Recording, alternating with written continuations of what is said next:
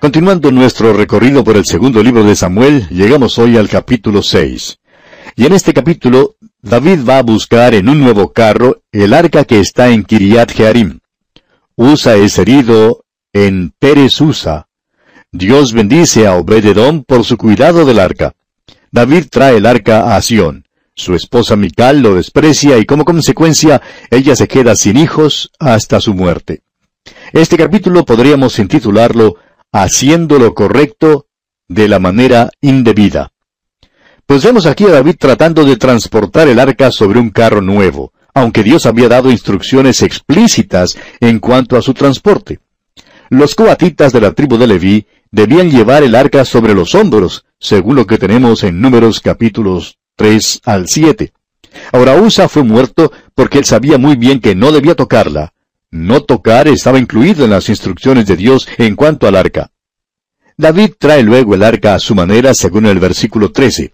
Micael reprocha a David por su entusiasmo y devoción a Dios al traer el arca a Jerusalén. Suponemos que al decir que David hizo lo correcto en forma indebida, suponemos, repito, que esta sea otra manera de expresar aquel antiguo epigrama que dice el resultado justifica los medios que se emplean, o comúnmente el fin justifica los medios. Ha habido muchas organizaciones e individuos que han usado esto como su filosofía de la vida. Ahora no queremos sugerir que esta haya sido la filosofía de la vida de David, porque no lo fue. Pero en cuanto a este incidente particular aquí en el capítulo 6, es en verdad aplicable. Creemos que esta es una página de uno de los días más grandes en la vida de David.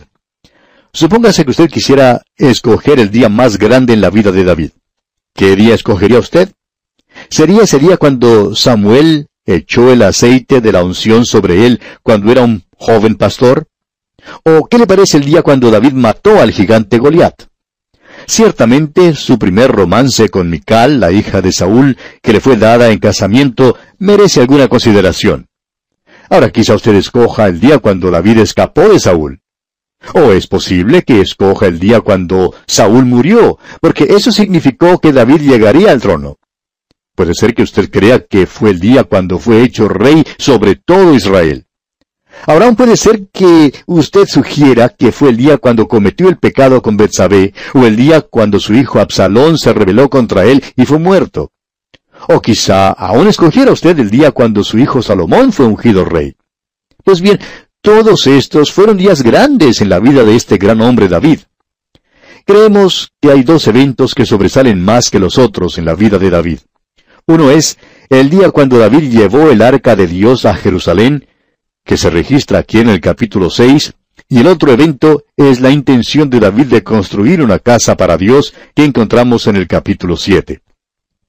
Estos, probablemente, fueron los dos días más grandes en la vida de David. Ahora debiera mencionar aquí que el arca del pacto denotaba la presencia de Dios entre su pueblo.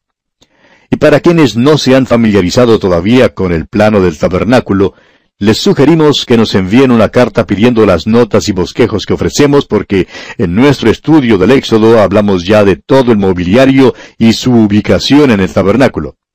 Recuerde pues poner mucha atención al final del programa a la dirección que damos para que nos envíe su carta cuanto antes.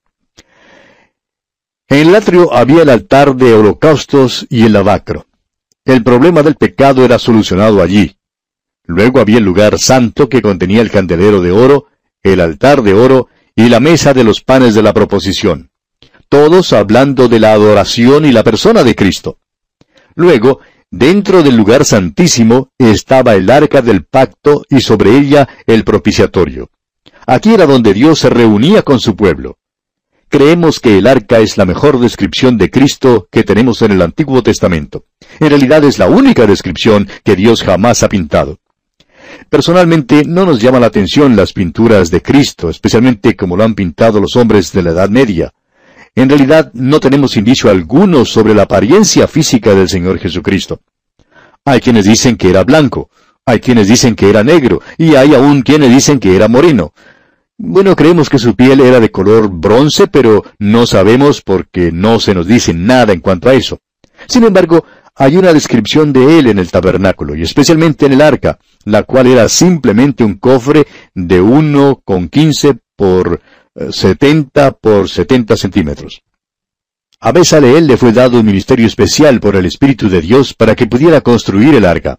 Denotó la presencia de Dios y hasta llegó a ser un obstáculo para Israel porque la miraron de una manera supersticiosa. Creían que había algún mérito en aquel cofre, cosa que no había. Simplemente era un símbolo, una descripción del Señor Jesucristo. Había sido hecha de oro, lo cual habla de su deidad, y de madera, lo cual habla de su humanidad. No eran dos cofres, sino uno solo. No era un cofre de madera, ni era un cofre de oro. Era de las dos cosas. Y Jesucristo es Dios hombre.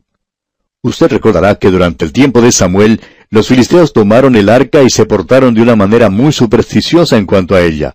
La pusieron en un carro que la llevó al campo de Abinadab, donde se quedó por muchos años. Cuando David sitió a Jerusalén, quiso traer el arca hasta allí porque creía que era el lugar donde debía estar. Creemos que había amplia justificación para su modo de pensar. Una de las cosas que le fue dicha al rey era la siguiente.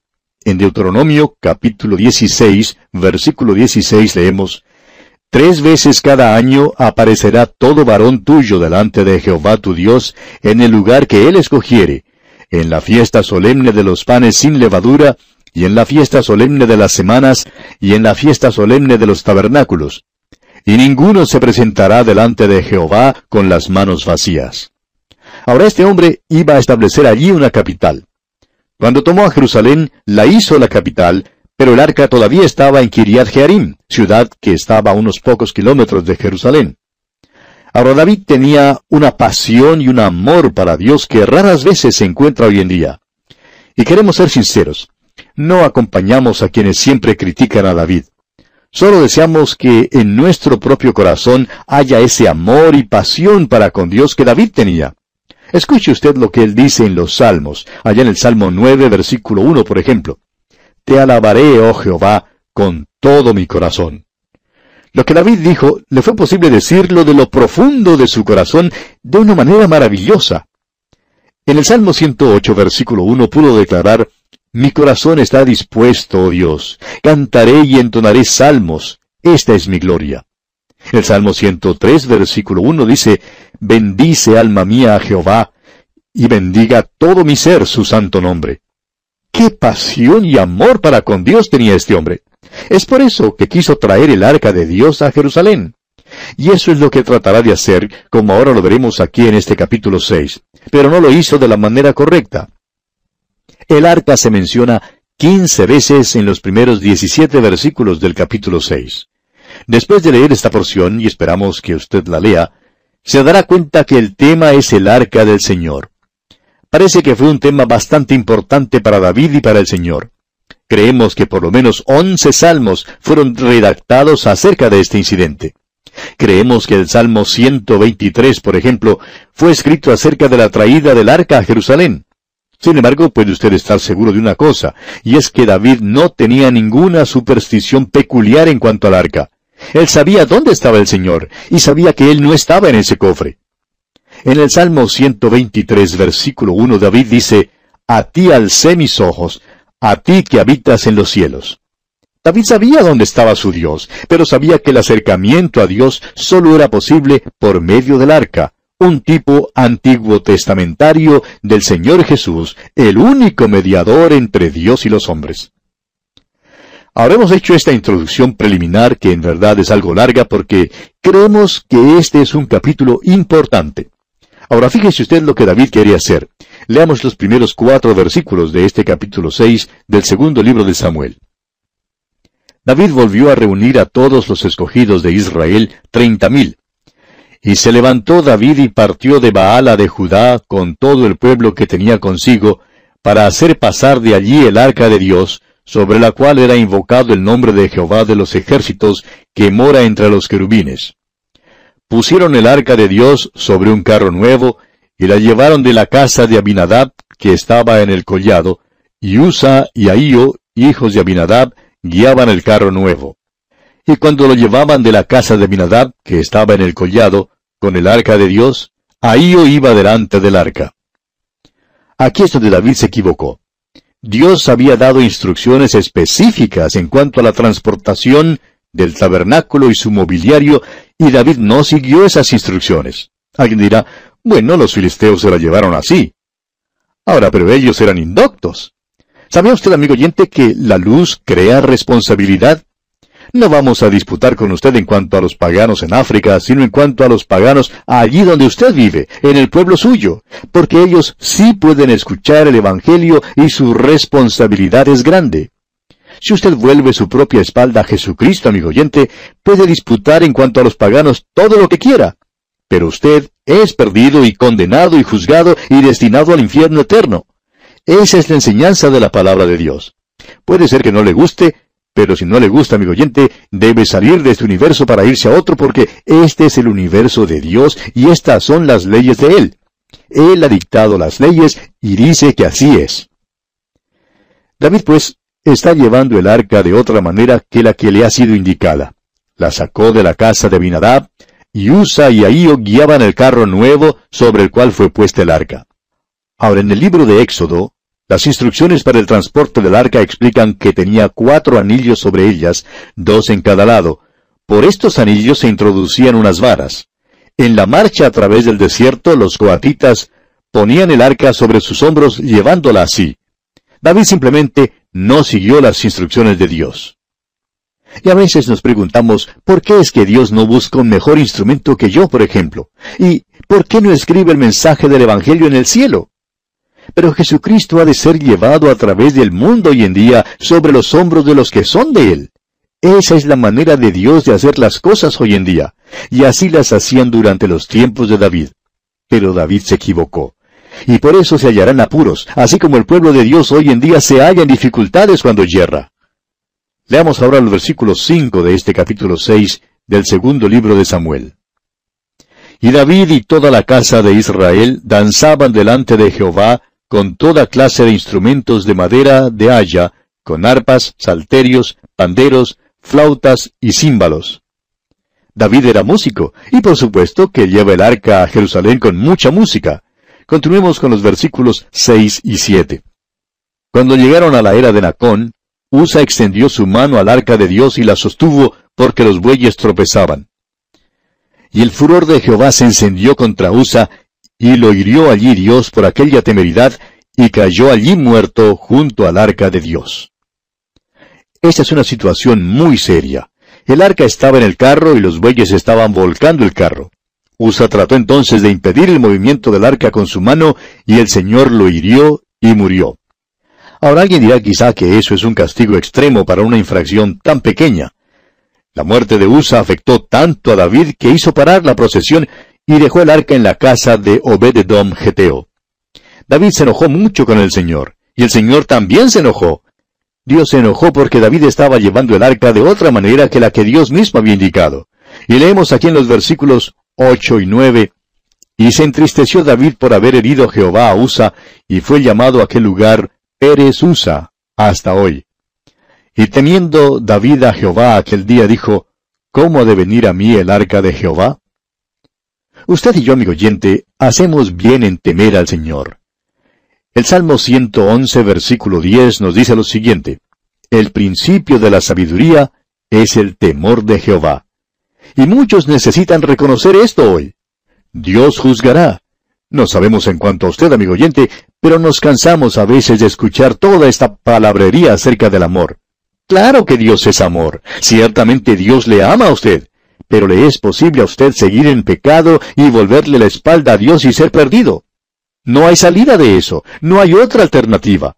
El Señor Jesucristo mismo dijo allá en el Evangelio según San Juan capítulo 14 versículo 6, Yo soy el camino y la verdad y la vida. Nadie viene al Padre sino por mí. Jesucristo habló estas palabras y son verdad. Debemos temerle y hacer lo que Él nos manda hacer.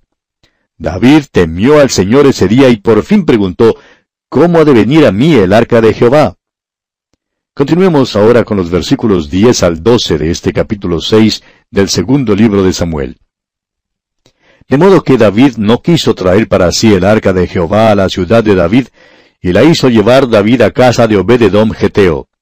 Y estuvo el arca de Jehová en casa de Obededom Geteo tres meses, y bendijo Jehová a Obededom y a toda su casa.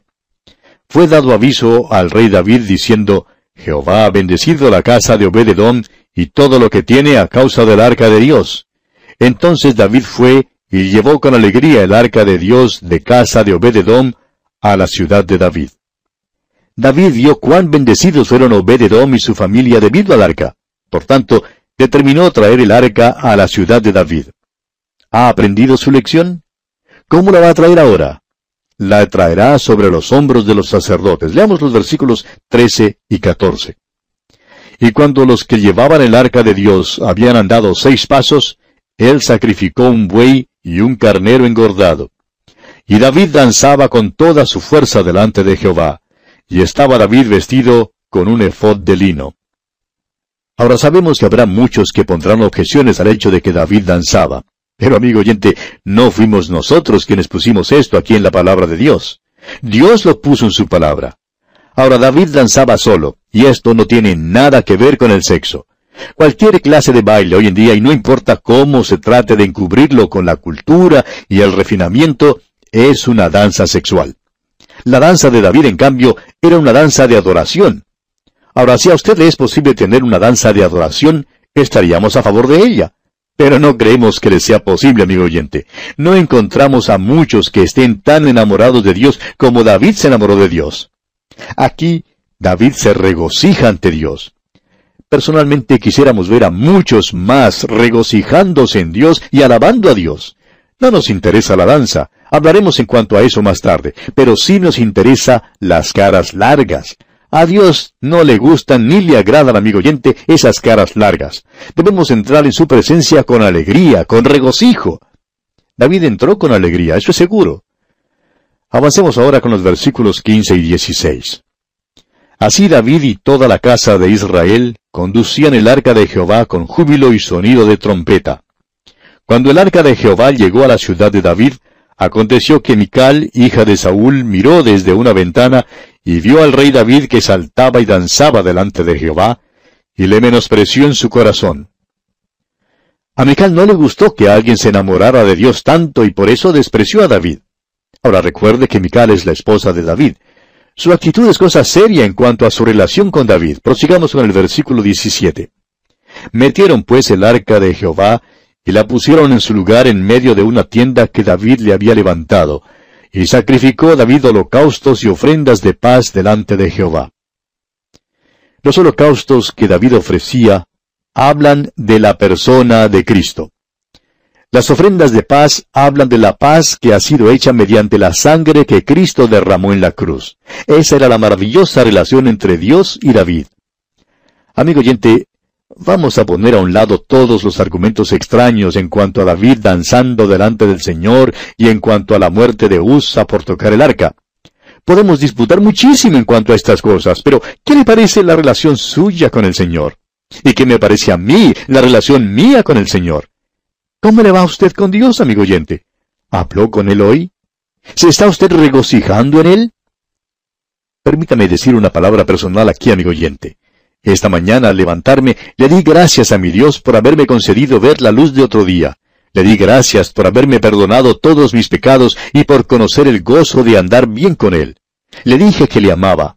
Amigo oyente, ¿le ama usted? ¿Le quiere servir? ¿Qué le parece hoy su relación personal con Dios? Eso es lo importante, amigo oyente. Dejemos de hablar de la danza de David delante del Señor y dejemos de hablar acerca de la muerte de Usa. Todo se encuentra en la palabra de Dios y vamos a tomarla así como fue escrita.